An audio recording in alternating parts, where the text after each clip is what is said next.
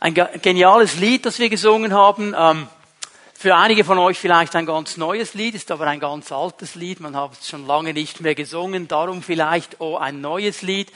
Und ich war erinnert an diese Zeit, die wichtigste Zeit meines Lebens, wo ich Jesus kennengelernt habe, ihm mein Herz, mein Leben gegeben habe und dann eine Gemeinde gefunden habe, eine geistliche Familie. Und das war einer der, eines der Lieder, das wir zu diesem Zeitpunkt sehr, sehr oft gesungen haben. Und es hat für mich eine ganz starke Bedeutung bekommen, weil eben in diesem Lied auch zum Ausdruck gebracht wird, nur in dir, Herr Jesus Christus, gibt es Erfüllung. Nur du bist der Freudengeber. Und dann kommt so ein relativ junger Mann, der vom Herrn nichts kannte und lernt den Herrn kennen. Ein Mann, der äh, Erfüllung gesucht hat überall und an verschiedensten Orten und dann auch immer wieder mal das Gefühl gehabt hat, das ist es jetzt. Und das war dann halt so wie der berühmte äh, Tropfen auf den heißen Stein. So für einen Moment, boah, denkst du, das ist es jetzt. Und dann pfft, war es vorbei. Und als ich Jesus kennengelernt habe, habe ich gemerkt, das ist es wirklich. Das ist das Echte. Und das hat mein Leben verändert und verändert es heute noch. Und jetzt sind wir schon mittendrin im Thema der Predigtserie, die uns auch heute Morgen beschäftigen wird. Und Tom hat das am Anfang in der Einleitung für die Taufe sehr gut gesagt. Es geht darum, dass Menschen ihr Herz öffnen für Jesus, und umkehren. Die Bibel nennt das Buße. Es bedeutet eigentlich umkehren. Es bedeutet, ich drehe mich weg von meinem alten Leben, von den Dingen, die nicht gut gelaufen sind, von den Dingen, die ich falsch gemacht habe, von der Schuld, die ich mir angehäuft habe, die mich auch trennt von Gott. Ich drehe mich um und ich will ein neues Leben leben und dieses Leben soll Jesus gehören, es soll ihn verherrlichen, es soll ihn groß machen, ihm will ich leben. Und in diesem Moment geschieht etwas, wir haben das sinnbildlich in dieser Taufe gesehen, der alte Mensch stirbt und ein neuer Mensch in der Kraft des Geistes steht wieder auf.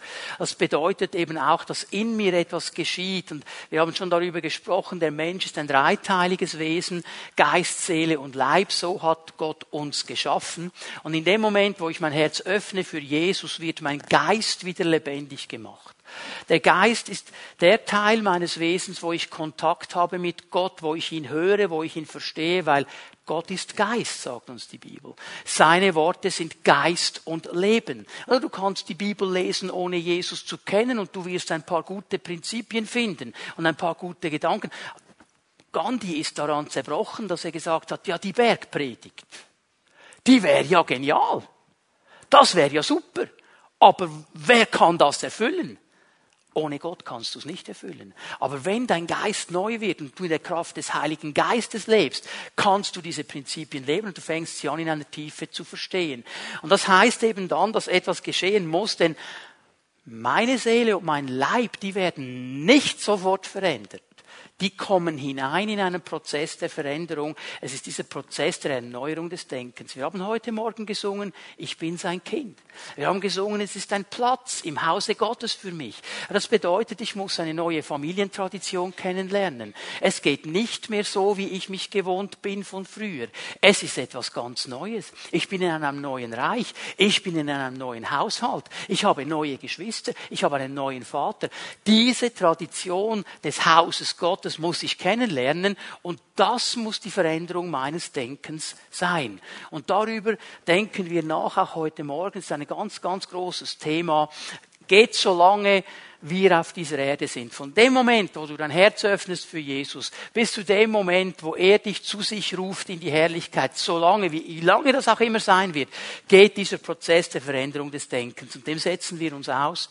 Wir haben gesehen, dass die, der Verstand, das Denken eigentlich der das Kontrollzentrum meines Lebens ist, so wie ich denke, wie ich Dinge in meinen Gedanken einordne, da bin ich geprägt. Das wird mein Leben bestimmen. Was ich mir vorstelle, das mache ich dann und so. Das wird mein Leben prägen. Das ist ein Kontrollzentrum. Und darum ist es so umkämpft. Darum geht es hier einen ganz, ganz großen Kampf, weil in diesen Gedanken eben Einfluss genommen wird. Weil der Feind versucht, diese alten Gedanken am Leben zu erhalten. Er versucht uns zurückzuhalten, diese neuen Gedanken Gottes aufzunehmen und umzusetzen. Da ist unser Kampf. Und über diesen Kampf werde ich auch heute Morgen noch einmal etwas sagen. 2. Korinther 10 kannst du schon mal aufschlagen. Das ist ja die wichtigste Aussage zum Thema. Paulus fasst hier zusammen, um was es im Wesentlichen geht geht, geht. Und darum sind diese Verse drei, vier und fünf im zweiten Korinther 10 so ganz, ganz wichtig, dass wir sie gut verstehen. 2. Korinther 3, Vers 10. Wir leben zwar in dieser Welt, so sagt es die neue Genfer Übersetzung, wörtlich müsste man sagen, wir leben noch im Fleisch. Also das ist genau die Spannung. Schau mal, in mir ist etwas geschehen. Mein Geist ist lebendig geworden. Ich höre von Gott. Ich verstehe, geistlich gesehen bin ich in seinem Haus, in seiner Familie. Ich sehe diese neuen Prinzipien. Aber ich bin immer noch hier. Ich bin immer noch in meinem Fleisch. Das konnte ich noch nicht verlassen. Das Umfeld um mich herum, die Welt, die Gesellschaft, die bombardiert mich immer noch mit weltlichen Prinzipien, die zum Teil ganz diametral dementsprechend, was Gott sagt. Da stehe ich in diesem Kampf. Da kann ich auch nicht raus. Und wenn wir das Gefühl haben, wir finden irgendwie einen charismatischen Trick, um da rauszukommen, muss ich dich leider enttäuschen. Das ist die Spannung unseres Lebens auf dieser Erde als Christen. Und da machen wir auch einen Unterschied. Wir leben in dieser Welt. Wir sind noch da. Aber, und das ist jetzt der wichtige Punkt, das heißt noch lange nicht, dass wir unsere Kämpfe weltlich kämpfen oder fleischlich kämpfen sprich aus eigener Kraft. Wir sind in diesem Kampf drin, aber den kämpfen wir eben mit der Kraft Gottes. Paulus hat das so beschrieben in, in, in Römer 7, meine, der Paulus, dieser große Mann Gottes, er sagt von sich, ich elender Mensch. Ja, warum sagt er das? Weil er sagt, ich habe ein Problem. Das Gute, das ich eigentlich tun möchte, tue ich nicht. Aber das Schlechte, das ich eigentlich nicht tun möchte, ich tue das immer wieder. Und jetzt bitte schaut mich nicht so fromm an. Wir alle wissen, von was er spricht. Und wir alle kennen die Situationen, wo wir eigentlich ganz genau wüssten, was wir tun sollten und es nicht tun. Wir alle wissen, dieses Wort sagst du jetzt besser nicht und du sagst es trotzdem. Und wir stehen in diesem Kampf. Und wir können in diesem Kampf auch gewinnen, wenn wir lernen, nach Gottes Spielregeln zu kämpfen und in seiner Kraft. Jetzt kommt Vers 4. Die Waffen, mit denen wir unseren Kampf führen, sind nicht die Waffen dieser Welt. Er sagt das hier ganz explizit. Es sind nicht die fleischlichen Waffen. Es sind nicht die Dinge die dieser Welt, die uns helfen. Was sind es für Waffen? Es sind Waffen von durchschlagender Kraft, die dazu dienen, im Einsatz für Gott feindliche Festungen zu zerstören. Mit diesen Waffen bringen wir eigenmächtige Gedankengebäude zum Einsturz und reißen allen menschlichen Hochmut nieder, der sich gegen die wahre Gotteserkenntnis auflehnt. Das ganze selbstherrliche Denken nehmen wir gefangen, damit es Christus gehorsam wird. So mit diesen Waffen ziehen wir in einen Kampf. Er schreibt hier von Festungen, er schreibt hier von Gedankenkonzepten, darüber haben wir schon gesprochen. Erinnert euch, eine Festung, das ist ein Gedankenkonzept, das mich bindet. Es hindert mich daran auszubrechen, weil es einmal Gefängnis bedeutet. Es hindert aber auch die Hilfe von außen reinzukommen, weil es eine Festung ist. Und da bin ich dann drin und ich habe gefühlt den Eindruck, ich komme nicht weiter, ich komme nicht raus, ich werde nicht befreit. Dieses Gefühl ist real. Aber ich möchte dir heute Morgen sagen, auch wenn deine Gefühle sagen, da komme ich nicht raus, mit der Kraft Gottes kommst du raus. Du kannst diese Festung niederreißen. Und dann haben wir am letzten Sonntag über Gedanken, über natürliche Gedankenkonzepte gesprochen. Das sind Ideen, die in sich selber gar nicht einmal schlecht sein müssen. Aber dann kommt der Feind und er stellt gezielte Fragen, um Zweifel zu streuen. Und er möchte den guten Gedanken Gottes in dir neutralisieren, möchte dich auf eine andere Richtung bringen, dass du mit Zweifel weitergehst und das anzweifelst, was Gott dir sagt. Und das kann uns vom Weg abbringen. Und das Dritte, und das schauen wir heute Morgen uns an miteinander, ähm, das wird gar nicht so schnell ersichtlich, wenn man einfach diese Verse so oberflächlich mal schnell durchliest. Wir wollen hier ein bisschen in die Tiefe gehen. Und ich gebe euch mal als ersten Punkt die Beschreibung oder die, den Titel, den Namen. Es geht um Vernunftschlüsse. Sollen mal aufschreiben, wenn du Notizen machst, Vernunftschlüsse. Ich werde dann nachher schon definieren, was es ist, okay? Vernunftschlüsse. Um die geht es mir heute Morgen. Jetzt werden wir mal ein bisschen hineinschauen. Ich lese noch einmal den zweiten Teil von Vers 4 und den ersten Teil von Vers 5. Mit diesen Waffen bringen wir eigenmächtige Gedankengebäude zum Einsturz, reißen allen menschlichen Hochmut nieder, der sich gegen die wahre Gotteserkenntnis auflehnt. Das ganze selbstherrliche Denken nehmen wir gefangen. Und hier haben wir etwas Interessantes drin, wenn du die neue Genfer Übersetzung vor dir hast dann siehst du gewisse Worte hier drin in Anführungs- und Schlusszeichen. Was bedeutet das? Es bedeutet, dass diese Worte so nicht im Text drin stehen, dass sie aber den Sinn der griechischen Worte in diese Richtung wiedergeben. Sie helfen uns zu verstehen. Und die Worte, die in Anführungs- und Schlusszeichen drin sind, hier sind eigenmächtig, menschlich und selbstherrlich eigenmächtig, menschlich, selbstherrlich. Und das gibt uns schon einen ganz guten Hinweis, in welche Richtung das es geht. All diese Worte All diese drei Bereiche, die ich unter dem Begriff Vernunftschlüsse zusammenfasse, haben wir schon einmal gesehen in dieser Predigtserie in einem oder einem anderen Zusammenhang. Jetzt merkt ihr dann gleich, warum ich diesen langen Anfahrtsweg gewählt habe, um über das zu sprechen, was ich heute Morgen sagen möchte. Das ist nämlich das Wichtigste, dass wir diesen Kampf aufnehmen. Aber dann müssen wir den Hintergrund haben und verstehen, von was das Neue Testament spricht mit diesen verschiedenen Begriffen. So im unter, unter diesem Dach Vernunftschlüsse drei Bereiche. Einmal Gedanken, Gebäude, Logismus. Wir haben diesen Begriff schon gesehen. Wir haben gesehen, dass Paulus ihn braucht, um ein Faktum des Glaubens zu beschreiben, wo er sagt, das ist für Gott eine ganz logische Sache, das ist so, das wird nicht angezweifelt, Danach richten wir unser Glaubensleben aus. Die Gefahr ist jetzt folgendes, dass er hier sagt, es sind eigenmächtige Gedankengebäude. Hier geschieht etwas. Es löst sich los vom Herrn, von seiner Macht und wird zu einer Eigenmacht. Ich definiere. Ich sage, was Sache ist. Ich bin der, der definiert. Es ist nicht mehr seine Macht, es ist meine eigene Macht. Eigenmächtig. Das ist ein interessanter Hinweis. Das zweite Wort, Hochmut, Hypsoma ist ein interessantes griechisches Wort. Es ist etwas, das sich aufrichtet. Man kann an einen Turm denken. Stellt euch vor, ihr seid in Holland, alles ist flach und jemand baut einen riesenhohen Turm. Du siehst den von weit her. Und du siehst nicht mehr das schöne Holland, du siehst nur noch den Turm. Weil der ist so sichtbar. Und er überragt alles andere. Hypsoma ist so ein Turm. Er überragt alles andere. Er zieht Aufmerksamkeit auf sich und er wird in der griechischen Sprache in einem interessanten Zusammenhang verwendet, nämlich in einer Situation, wo jemand sich über etwas anderes oder über andere erhebt. Wir würden sagen hochmütig oder stolz. Ist diese Person die kommt in einen Raum hinein und plötzlich dreht sich nur noch alles um diese Person.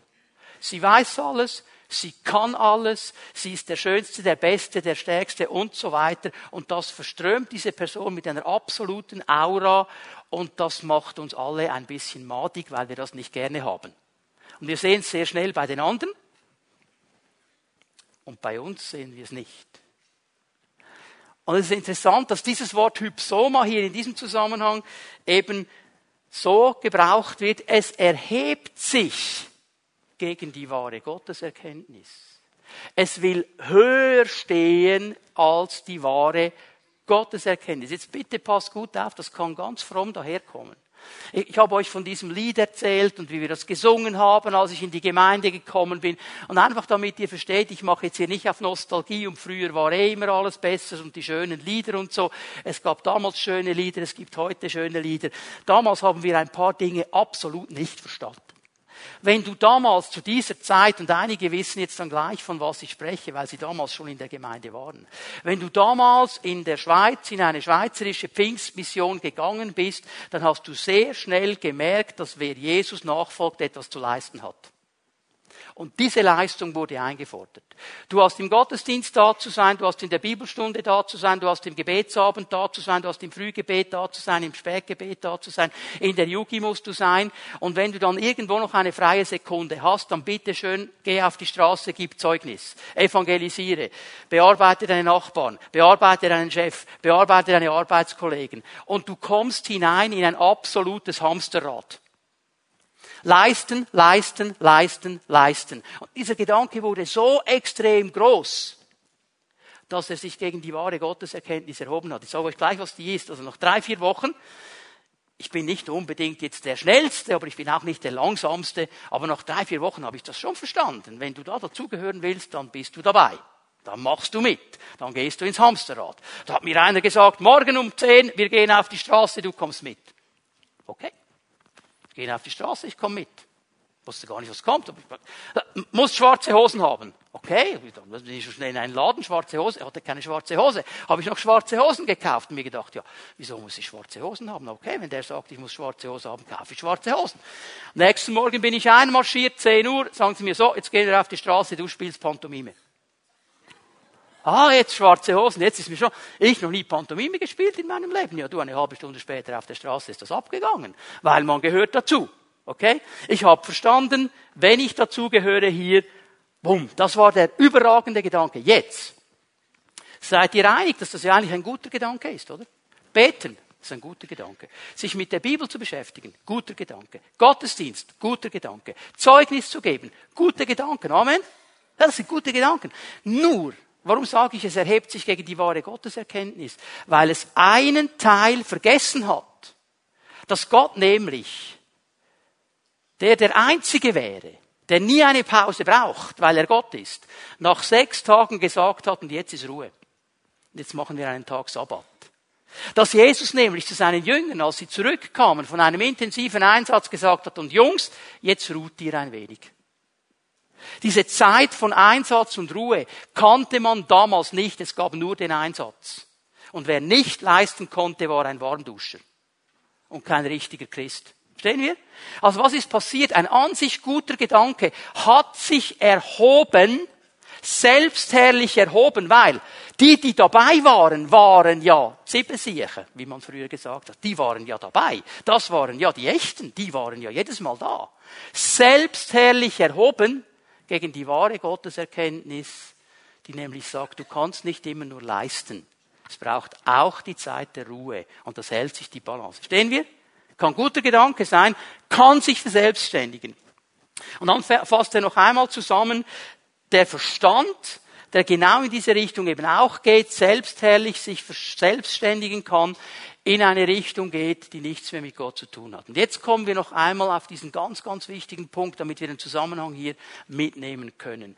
Wir Menschen sind im Bilde Gottes geschaffen. Jetzt bitte schön, das heißt nicht, dass Gott so aussieht wie du und ich. Gott ist kein Mensch. Okay, das, das kommt auch nicht in menschlicher Form. Gott ist nicht ein Mensch. Was heißt es in seinem Bilde? Es heißt, dass wir einen Verstand bekommen haben und dass wir freie Entscheidungen treffen können. Wir haben einen freien Willen. Und das macht uns zu etwas ganz Speziellem in der ganzen Schöpfung. Dass wir frei entscheiden können, rational überlegen können und Entscheidungen treffen können. Wir haben einen Verstand, der absolut genial ist. In diesem Verstand können wir uns Dinge vorstellen Du kannst dir vorstellen, was du heute zu Mittag isst. Oder was es heute Abend noch gibt. Du kannst dir vorstellen, was morgen kommt. Du kannst sogar Fantasien aufbauen. Der menschliche Verstand ist phänomenal. Was der Mensch für eine Fantasie hat, was die Leute erfunden haben, was die Künstler geschaffen haben. Alle sind begeistert, wenn sie nach Florenz gehen und dann den Michelangelo seinen David anschauen. Hey, das war mal ein Marmorklotz. Das war einfach ein Marmorklotz. Da hat niemand einen David gesehen, außer Michelangelo. Der hat ihn gesehen. Der hatte ja kein Blueprint. Der konnte nicht googeln und ein Foto rauslassen und dann das Foto kopieren. Wo hat er seinen Blueprint? Der wusste, als er den Meißel und den Hammer genommen hat, so will ich den haben, so will ich den. Fantasie. Weißt du was? Wir können sogar Tragträume träumen. Kennt ihr das? Du bist in einer absolut langweiligen Sitzung. Haben wir ja nie, oder? Traktanten sind absolut boring. Und es wird langweiliger und langweiliger und du gehst auf eine Südseeinsel bei angenehmen 29,5 Grad mit einem Drink in der Hand liegst du auf der Hängematte und genießt deine Südseeinsel. Das ist alles cool bis zu dem Moment, wo der Chef dich etwas fragt und du immer noch auf der Südseeinsel bist. Dann wird's peinlich. Also das kann auch negativ sein, wenn wir dann nur noch in Tagträumen, aber das können wir uns vorstellen, wenn wir nur noch in Tagträumen sind und nicht mehr in der realen Welt leben. Okay, der Mensch hat diese Kraft, er kann sich Dinge vorstellen, er kann in seiner Fantasie sich Dinge bauen, er kann Dinge sehen, die andere nicht sehen. Das ist eine Kraft unseres Verstandes. Und jetzt müssen wir verstehen, dass dieser Gott, der uns so geschaffen hat, der uns in dieser wunderbaren Qualität geschaffen hat, dass wir einen Verstand haben. Er hat einen Plan für unsere Leben. Einen Plan, der absolut genial ist, weil der, der mich geschaffen hat, weiß genau, was mir entspricht. Und er hat für jeden einzelnen von uns einen Plan gesetzt, eine Vision, eine Bestimmung. Er hat gesagt, mit dem will ich das, mit dem will ich das, den habe ich für das geschaffen. Es ist sein Gedanke, sein Plan und der ist umfassend. Es sind gute Gedanken Gottes. Es ist perfekt und es umfasst alles. Es umfasst mein ganzes Menschsein, Geist, Seele und Leib. Hey, die Bibel sagt in 3. Johannes 2, dieses Gebet des Apostels, mein Geliebter, ich bete, dass es dir in allem wohlgeht. Geist, Seele und Leib. Es soll dir wohlgehen. Gott möchte, dass es uns wohlgeht. Jetzt bitte schön, äh, auch das legen wir einseitig charismatisch aus und denken, jede Sekunde meines Lebens muss es mir nur wohlgehen und sonst stimmt etwas nicht. Er schaut hier ein Leben an und sagt, wenn ich Bilanz ziehe über mein Leben, kann ich sagen, es geht mir wohl. Natürlich habe ich meine Kämpfe. Natürlich zwickt's irgendwo, weil mein Körper nicht mehr so funktioniert wie vor 30 Jahren. Und, und, und. Ja, aber über alles gesehen, es geht mir wohl. Und wir Schweizer, wir sind Weltmeister im Jammern auf höchstem Niveau dürfen wieder neu lernen zu sehen, was Gott uns eigentlich gegeben hat. Es geht uns wohl. Es ist ein Plan, ist aber auch sein Plan, das möchte er. Er hat Gedanken, die gut sind. Jeremia 29. Ich weiß, was ich für Gedanken habe über euch. Gute Gedanken. Euch eine Zukunft zu geben. Euch eine Hoffnung zu geben. Das ist das, was wir brauchen in unserer Zeit. Eine Zukunft und eine Hoffnung. Gott sagt, ich gebe dir das. Das ist mein Plan. Und er will, dass wir anfangen zu lernen, zu verstehen, was ist seine Vision, was ist sein Plan. Und dann machen viele Leute ja äh, ein Riesengeschäft daraus. Boah, wie soll ich das herausfinden? Wie geht das? Ich möchte dir einen einfachen Hinweis hier geben. Ich, ich vergleiche es mal mit einer Gitarre. Wenn du die Seite zupfst oder schlägst, was immer du damit machst, dann tönt es mal einen Moment und dann klingt es noch ein bisschen nach und irgendwann hörst du es dann nicht mehr. Was ist der Plan Gottes? Was ist die Vision Gottes? Was ist deine Bestimmung? Hör mal auf die Dinge, die anklingen in dir. Wie eine Seite. Da klingt etwas an und du merkst irgendwie, da, da, irgendwas kommt da, irgendwas klingt an. Weißt du was, das ist übrigens nicht unbedingt das, das du eh schon immer wolltest. Es ist vielleicht etwas ganz anderes. Etwas, wo du noch gar noch nie darüber nachgedacht hast. Darf ich noch mal so schnell über, über ein Konzept sprechen, das sich gegen die wahre Gotteserkenntnis erhebt? Damals, als wir dieses Hirschlied gesungen haben, rauf und runter, da war es ganz klar, Gott wird dich dahin senden, wo es dir nicht gefällt. Die Berufung, da geht es um etwas, das dir nicht gefällt. Jeder muss sein Kreuz tragen. Das war damals so eine Sache, nicht? Stell dir mal vor. Also ich habe mir immer gedacht, jetzt, jetzt, jemand hat Mühe mit Kindern. Und jetzt würde es heißen, der Herr schickt dich zu den Kindern. Jeden Sonntag, die armen Kinder. Die Kindertante oder der Kinderonkel, der sich nur schon aufregt, wenn er von weitem ein Kind sieht, jetzt hat er einen Raum zehn davon und sollte mit denen Kindergarten, die armen Kinder und der arme Kinderonkel. Sind ja beide schockiert, oder? Falsches Bild. Und weißt du was? Die andere Seite ist genauso falsch. Gott wird mich ganz sicher nach Hawaii schicken. Das wäre die Temperatur und auf dem Surfbrett werde ich dann Traktate verteilen. Oder braun gebräunten. Das ist genauso falsch. Ich stelle fest, es kann etwas anklingen in mir. Wisst ihr, welches Land ich mir nie ausgesucht hätte? Nie? Indien. Indien. Nie. Nie. Kannst mich überall hinschicken? Nicht nach Indien. Und dann hat etwas angeklungen in mir. Und Gott hat mir Inder über den Weg geschickt, hey, Missionare aus Indien. Und die haben mein Bild von Indien ziemlich auf den Kopf gestellt. Und plötzlich merke ich, Herr, Ich war so überzeugt, das kann es nicht sein. Ich hätte mir das nie angeschaut. Jetzt klingt etwas und es klingt etwas und es klingt etwas. Und Gott hat mich hineingeführt in dieses Land. Und es ist ein großer Teil meines Herzens in diesem Land, weil da noch ganz viel möglich wäre. Verstehen wir, es klingt etwas an. Und es wird Glauben entstehen und Aufstehen in dir.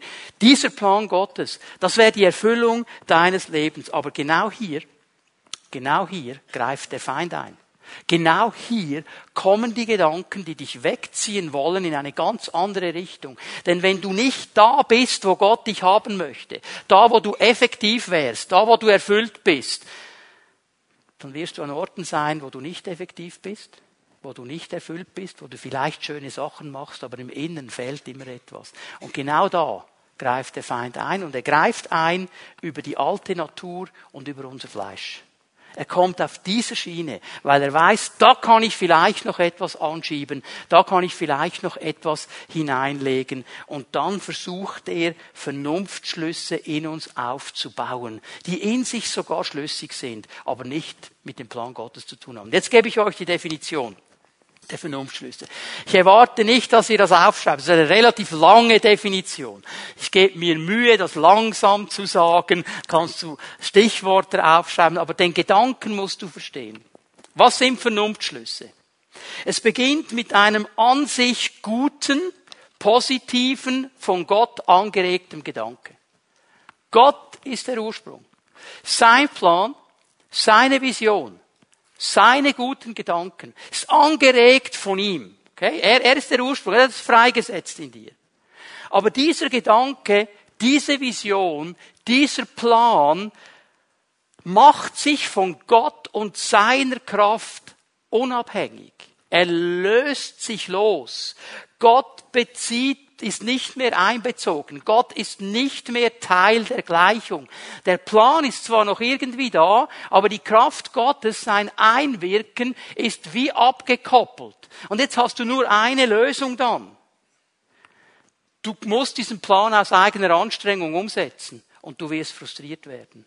Das, was Gott als guter Gedanke angestoßen hat, verselbstständigt sich in unserem hochmütigen, stolzen, selbstherrlichen, eigenmächtigen Gedanken und wir fangen selber an zu pushen und selber an, irgendwelche Dinge umzusetzen. Am Schluss bleibt nur Frustration, weil es nicht an einen Punkt kommen wird. Und diese Festung hält mich fest. Also in den neuen Autos gibt es etwas, ich würde mir manchmal wünschen, Gott hätte das bei uns eingebaut, ein Kollisionswarner. Das, wenn ihr auf etwas zufahrt, je näher du kommst, desto lauter wird Manchmal denke ich mir, Herr, ich wäre so dankbar, ich hätte diesen Kollisionswarner, weil ihr ja alle nicht, aber ich muss aufpassen, dass ich die Pläne Gottes nicht selber umsetzen will. Und dann rase ich mit voll Karacho, Ferrari-mäßig auf eine Wand zu. Und ich habe keinen Kollisionswarner. Und dann macht's bumm. Und dann tut's zuerst mal weh. Und es ist frustrierend. Und es ist nicht das, was Gott wollte. Verstehen wir? Gott hat einen Plan für unsere Leben, eine Vision, eine Bestimmung. Wenn ich das nicht gut verstehe und diesem Plan drin bleibe, dann fange ich selber an, die Fäden zu ziehen. Dann nehme ich das, was Gott als gut gesetzt hat, als Plan gesetzt hat, nehme es in meine eigenen Hände. Ich strenge mich an, weil ich allen zeigen will, wie gut ich bin. Ich mache die Sache klar. Ich frage nicht mehr bei Gott. Ich mache einfach und ich erzähle dabei allen, habt ihr gesehen, wie gut ich das gemacht habe? Habt ihr gesehen, wie ich das im Griff habe? Habt ihr gesehen? Nicht? Äh, als ich diese Pfimi at Home übernommen habe, hatten wir fünf Leute. Jetzt habe ich 25 auf der Liste. Klammer, 20 davon kommen nicht regelmäßig. Klammer geschlossen. Aber habt ihr gesehen? Und dann geht es darum zu zeigen, wie gut ich das gemacht habe, wie ich das im Griff habe, weil ich Anerkennung haben möchte, weil ich irgendwann darüber hinausgehe und mehr möchte, als Gott eigentlich gesagt hat. Wisst ihr, wer mir ein Riesenvorbild ist, ist Philippus. Apostelgeschichte 8. Dieser Mann, dieser Evangelist, der in dieser riesengroßen Erweckung dient, wo er erlebt, wie Menschen zu Jesus kommen, wie sie sich bekehren, wie sie geheilt werden, wie Dämonen aus. Eine, eine riesen charismatische Party war da los. Und mittendrin sagt der Herr, und jetzt gehst du in die Wüste allein. Und er geht. Er geht. Er hat nicht gesagt, hey, hallo, hallo, hallo.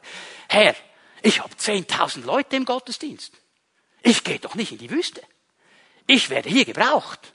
Diese 10.000 Leute brauchen mich. Sagen wir, ah, bitte schön. Und er geht für einen einzigen Menschen. Weil er verstanden hat, nicht ich dirigiere mein Leben, er dirigiert mein Leben. Und wenn der Herr dich gerufen hat, ein Menschen zu Fischer zu sein, das bezieht sich nicht nur auf Tausende.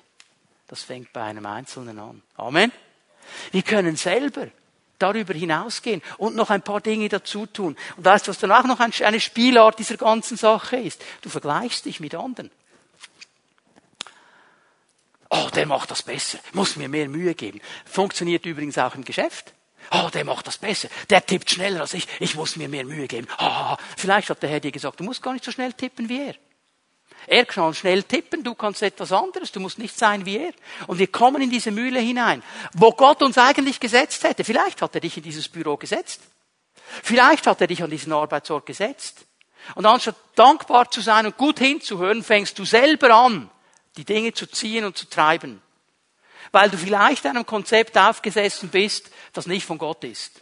Und es wird zu einer Festung und du bist gefangen. Gott hat einen Plan für mein Leben, das heißt auch für meine Beziehungen. Er hat mich als Beziehungswesen geschaffen. Geist, Seele und Leib, jeder Bereich meines Wesens soll abgedeckt werden. Er hat mich zu Beziehungen geschaffen. Zu einer Ehebeziehung, Beziehung zum anderen Geschlecht, Beziehung zu Brüdern und Schwestern, Beziehung zu anderen Menschen. Wir sind geschaffen zu diesen Beziehungen und sonst fehlt uns etwas.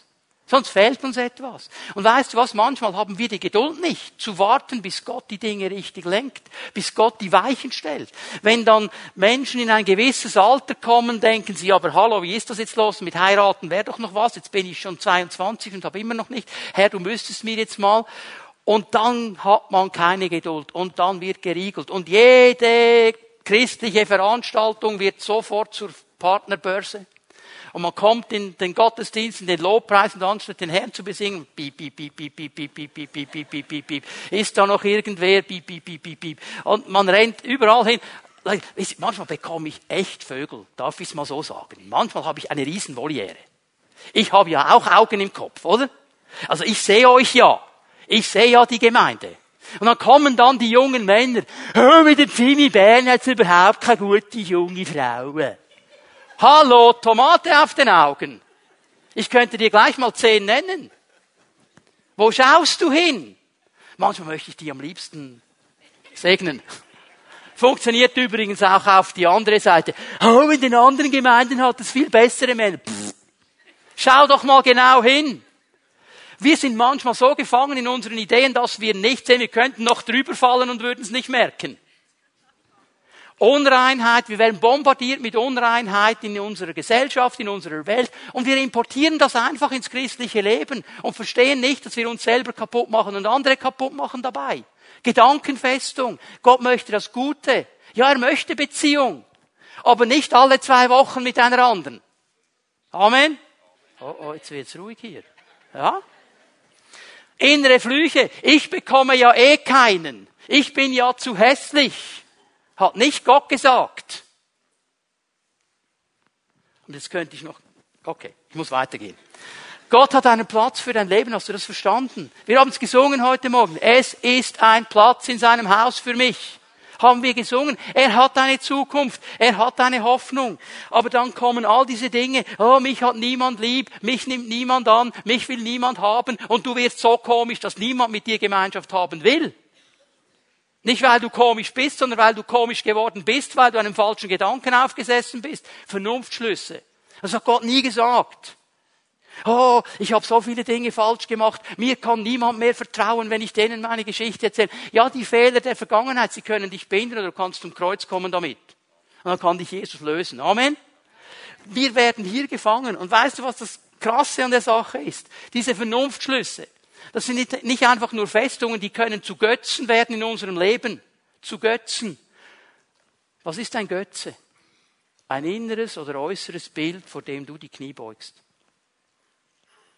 Und wenn es einen Bereich gibt in deinem Leben, wo du innerlich gebunden bist mit Gedankenüberzeugungen, alles andere gehört dem Herrn, aber in diesem Bereich beugst du deine Knie, dann hast du einen Götzen in deinem Leben.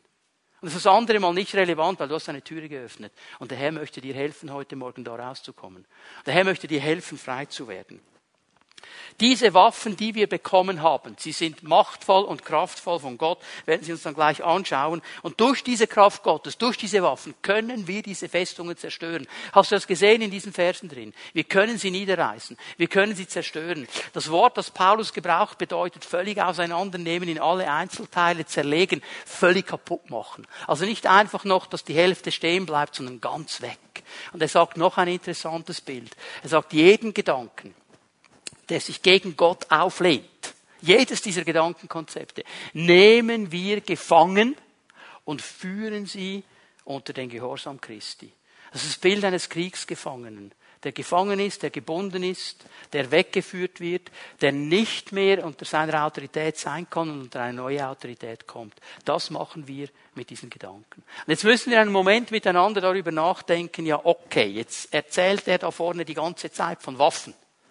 Von was für Waffen redet er? Sackmesser oder Fischerhaken oder um was geht es hier ganz genau? Du kannst ja aus allem eine Waffe machen, oder? Aber mal versuchen herauszufinden, mit welchen Waffen wir kämpfen können. Paulus hat ein Bild vor Augen, wenn er von diesen Waffen spricht. Und möchte euch zwei Bibelverse zeigen, die uns helfen zu verstehen, was er hier in diesem Zusammenhang meint. 2. Korinther 6, Vers 7 ist im selben Brief ein paar äh, Kapitel weiter vorne. Er braucht dieses selbe Wort im selben Brief und gibt uns einen interessanten Hinweis in einem Wort der Wahrheit, in der Kraft Gottes, durch die Waffen der Gerechtigkeit zur Rechten und zur Linken. Zwei Waffen. Rechts, links. Er spricht offensichtlich von Dingen, die wir mit unseren Armen und Händen irgendwie gebrauchen können. Rechts, und links. Und wenn wir wissen, dass Paulus ein Bild vor Augen hatte, wenn er von Waffen und von Rüstungen sprach, nämlich einen römischen Soldaten, Epheser 6, Vers 11, legt die Rüstung an, die Gott für euch bereithält. Er greift alle seine Waffen, rechts und links, alle. Rüstung anziehen, Waffen greifen, okay? Paulus schreibt den Epheserbrief aus dem Gefängnis. Er ist gefangen, unter römischer Gefangenschaft. Er wird bewacht von Soldaten. Das ist das, was er sieht, als er diesen Brief schreibt. Und jetzt möchte ich euch zeigen, was die Waffen sind. Mein Waffenträger ist sicher schon bereit. Ich hoffe es auf jeden Fall. Ah, da kommt er.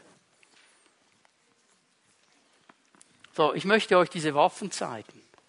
Weil ein römischer Legionär in seiner linken Hand ein Schild hatte und in seiner rechten Hand ein Schwert. Das sind die Waffen der Gerechtigkeit. Zur Rechten und zur Linken. Sorry, dass das nicht ganz artgerecht ist, ähm, denn das Schild, von dem wir hier sprechen, das ein römischer Soldat hatte, war einiges größer als das Teil, das ich hier habe. Ich konnte kein so großes auftreiben in dieser kurzen Zeit. Das heißt Tyros im Griechischen und es hat wirklich den, den Sinn einer Türe.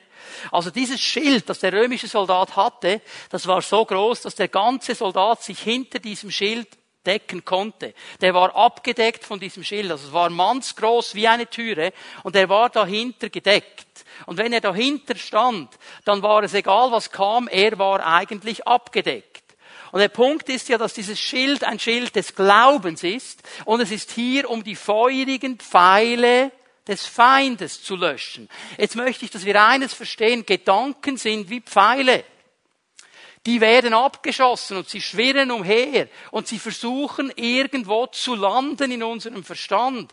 Und diese Pfeile, die da genannt werden, haben eine doppelte Auswirkung. Einmal verletzen sie dich, wenn sie landen, weil sie spitz sind und sich festsetzen. Aber das reicht noch nicht. Es ist nicht nur der Schmerz, wenn er hineinkommt, sondern dann, wenn er steckt, brennt er und entzündet. Es ist ein flammender Pfeil. Das heißt, das wird nachher weitergehen und weitergehen und drehen in dir. Aber dieser Schild hier, sagt Paulus, ist ein Schutz gegen diese Gedanken, die abgefeuert werden. Und auf der anderen Seite hat ein römischer Legionär ein Schwert. Das ist viel zu groß, was ich hier habe. Das Kampfschwert eines Legionärs war viel kürzer, war für den Nahkampf und das Schwert des Legionärs, das hier genannt wird, es gibt vier verschiedene Schwerter, die ein Legionär hatte, dass das hier genannt wird, war das Kurzschwert und das war die absolut schärfste und gefährlichste Killerwaffe der damaligen Zeit. Jeder hatte Angst vor dem Kurzschwert des römischen Legionärs. Das war eine absolute Killerwaffe. Beidseitig geschliffen, Rasiermesser scharf, spitz, das war das brutalste, was du dir vorstellen kannst, das hat wirklich verletzt. Und jetzt möchte ich, dass wir das Bild sehen. Wir haben eine Verteidigungswaffe und eine Angriffswaffe. Was hat Jesus gemacht, als er angegriffen worden ist? Bist du wirklich Gottes Sohn? Das ist ein Angriff. Und er hält den Schild des Glaubens hoch. Sagt, ich weiß, dass ich Gottes Sohn bin, ich muss dir nicht mal eine Antwort darauf geben. Und dann packt er das Kurzschwert aus. Denn das Kurzschwert ist das Wort Gottes. Und das Wort Gottes ist einiges schärfer als das Schwert eines römischen Legionärs. Und einiges treffsicherer. Und einiges effektiver. Und ich sage euch eines, der Feind weiß genau, gegen diesen Schild, gegen dieses Schwert hat er keine Chance. Wenn du die beiden Dinge nimmst, er hat keine Chance. So, um was geht es hier? Du hast dieses Schild, hinter diesem Schild kannst du dich verbergen. Es ist das Schild des Glaubens, weil du verstehen musst, was diese lieben Geschwister heute Morgen uns hier vorgezeigt haben. Was sie vorgezeigt haben, ist das, was im Galaterbrief steht. Ich lebe nicht mehr. Mein altes Leben ist gekreuzigt. Was ich jetzt lebe, lebe ich unter der Herrschaft Jesu Christi. Ich lebe in seiner Auferstehungskraft. Also sage ich, wenn diese Pfeile kommen, Moment, halt, stopp, dieser Gedanke, den nehme ich nicht an. Du willst mir sagen, ich bin abgelehnt, nehme ich nicht an. Hier hast du das Schild. Hier kann er reinfliegen, wird mir nichts antun. Ich bin angenommen. Jetzt nehme ich das Schwert. Ich bin angenehm gemacht in dem Geliebten. Ich bin sein Liebling. Ich mache niemandem etwas, keine Angst, okay? Aber wenn es dann um den Kampf geht, geht es um den Kampf. Also da musst du dann zustechen und schlagen. Und dann nehme ich das Wort Gottes und dann sage ich dem Feind, dass ich angenommen bin. Hier habe ich es abgeblockt, hier stoße ich ihn nieder. Du bist dumm, nehme ich nicht, ist nicht ein Gedanke von Gottes. Hier kannst du reinschießen. Ich habe die Weisheit Gottes, ich habe den Heiligen Geist, ich bin erfüllt von ihm und ich werde klüger sein als meine Lehrer, weil ich das Wort Gottes habe. Psalm 119. Okay, ich kämpfe, ich kämpfe. Merken wir etwas? Ich werde es nie schaffen. Nein, nein, nein, das ist kein Gedanke Gottes. Ich nehme das Schwert Gottes, ich blocke das ab hier, ich gehe hinter dieses Schild und ich sage, alles ist möglich, dem der glaubt. Markus 9. Amen. So, merkt ihr jetzt, wir müssen kämpfen, wir müssen aufstehen. Dieses Schild hilft uns abzublocken. Diese Waffe in der Hand hilft uns vorwärts zu gehen. Darum geht es, ihr Lieben. Paulus sagt uns hier, ihr habt alles an Ausrüstung, was ihr braucht. Ihr könnt bestehen in diesem Kampf, weil ihr dieses Schild des Glaubens habt und weil ihr das Schwert des Geistes habt. Nur, und jetzt komme ich zum dritten und letzten Punkt meiner Predigt, wenn du das nicht nützt, nützt es dir nichts. Ganz einfach. Wenn du diese Dinge nicht nimmst, die dir gegeben sind, Sie nützen dir nichts. Die können noch so kraftvoll sein. Die können noch so stark sein. Sie nützen dir nichts. So Waffenträger, gebt ihr das mal wieder ab, dann habe ich meine Hände wieder frei. Du kannst die beste Ausrüstung haben. Wenn du sie nicht brauchst, werden sie dir nichts nützen. Ich möchte euch auf etwas hinweisen, das wir leider so oft vergessen. Wir können alle Waffen haben, aber wir müssen lernen zu kämpfen. Können wir nochmal zu 2. Korinther 10 gehen? Vers 4 und 5. Wir schauen nochmal hinein. Und ich möchte euch nur ein paar Worte hier drin zeigen. Er beginnt ja damit, dass er erklärt, dass wir diese Waffen haben. Er sagt, sie sind stark, sie sind durchschlagend, sie sind absolut genial, weil sie von Gott sind. Und dann sagt er, was wir mit diesen Waffen tun sollen. Mit diesen Waffen bringt er eigenmächtige Gedankenfestung. Wieso reagiert jetzt niemand? Wer, wer bringt sie zum Einsturz? Wer? Wir. Nicht er. Nicht er. Und er kann sich sagen, oh, cool, hey, oh, habe ich Schild, habe ich Schwert, oh, setze ich mich in den Liegestuhl, Herr, mach mal. Vergiss es. Wir, wir. Hier muss ich aufstehen. Wir reißen nieder. Wir stehen auf dagegen. Wir kämpfen gegen diese Dinge. Wir nehmen gefangen. Hey, er hat dich ausgerüstet und er gibt dir Autorität. Und jetzt sagen, jetzt steh auf und geh.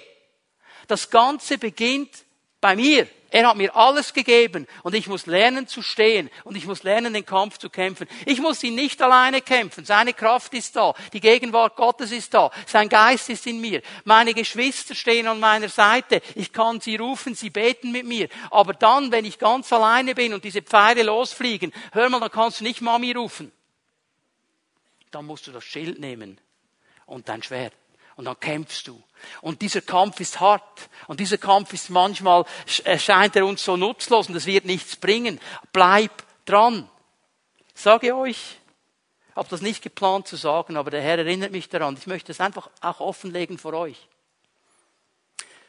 Ich hatte am letzten Dienstagabend einen Angriff, wie ich ihn noch selten in meinem Leben erlebt habe. Selten. In dieser Massivität. Ich sage euch ganz ehrlich, hätte ich eine Knarre gehabt, ich hätte mich umgebracht. Das war so massiv. So massiv. Und ich habe gekämpft. Habe gedacht, ja, über was predigst du am Sonntag? Zwei Stunden. Zwei Stunden. Zwei Stunden.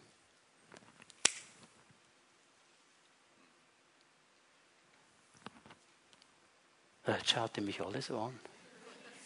Ich erlebe solche Dinge auch. Ich weiß, von was ich rede. Ich kenne die Kämpfe. Ich kenne die Massivität. Ich kenne auch den Sieg. Weil Gott uns nicht hängen lässt. Weil er uns nicht hängen lässt. Weil er mit uns steht.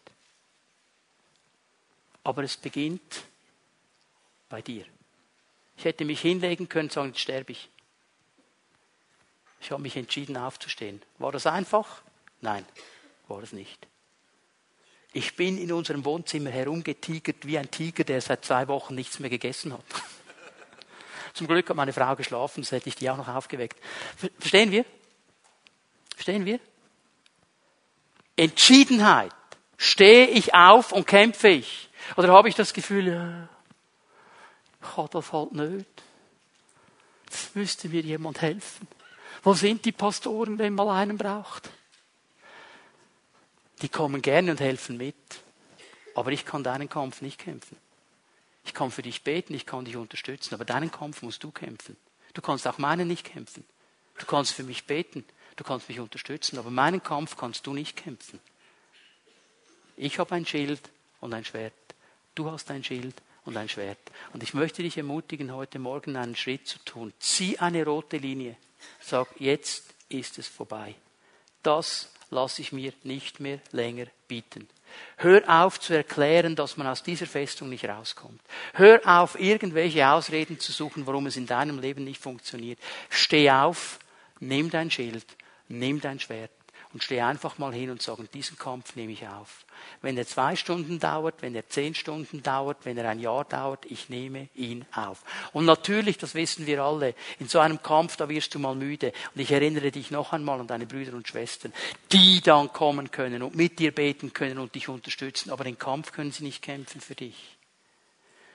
Wir müssen entschieden, ohne Kompromisse, in einem Vertrauen zu unserem Herrn hinstehen und sagen, das ist mein Schild, das ist mein Schwert. Und Herr, jetzt nehme ich diesen Kampf auf. Und wenn wir das lernen, wenn wir das lernen, dann werden wir etwas von dem erleben, was die Freiheit Gottes ist, zu der er uns bestimmt hat. Und dann wird unser Leben in eine ganz neue Dimension hineinkommen. Der Kampf spielt sich in unserem Verstand ab. Aber wir haben Waffen von Gott diesen Kampf aufzunehmen. Und jetzt lade ich euch ein, dass wir aufstehen miteinander. Die Lobpreiser werden auch noch mal nach vorne kommen. Wir werden Jesus noch einmal anbeten miteinander, ihm noch einmal die Ehre geben.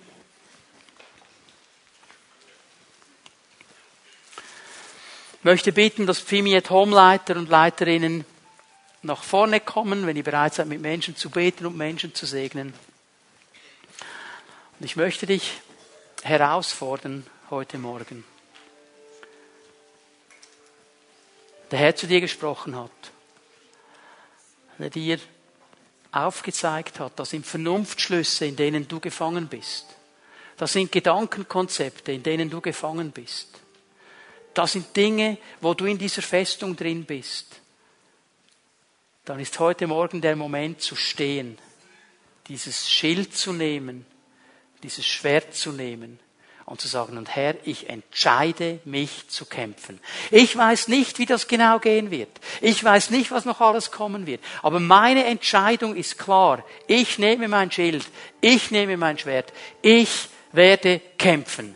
Ich stehe auf in dieser Autorität, die du mir gegeben hast, mit den Waffen, die du mir gegeben hast, und ich werde anfangen, dagegen vorzugehen. Und diese Leute hier vorne, die segnen dich gerne und die beten gerne für dich. Wenn du dich entscheidest zu sagen, dieser Kampf, ich kämpfe ihn, dann kannst du sicher sein, dass du heute Morgen hier einen Segen bekommst von diesen Menschen, die mit dir stehen und sagen, jawohl, nimm diesen Kampf auf.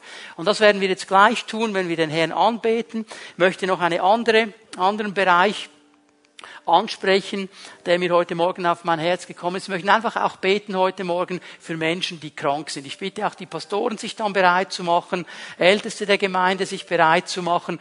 Wir wollen beten, wenn du hier bist, wenn du krank bist, wenn du Schmerzen hast, was immer das ist. Ich möchte dich einladen, komm einfach nach vorne. Wir wollen beten.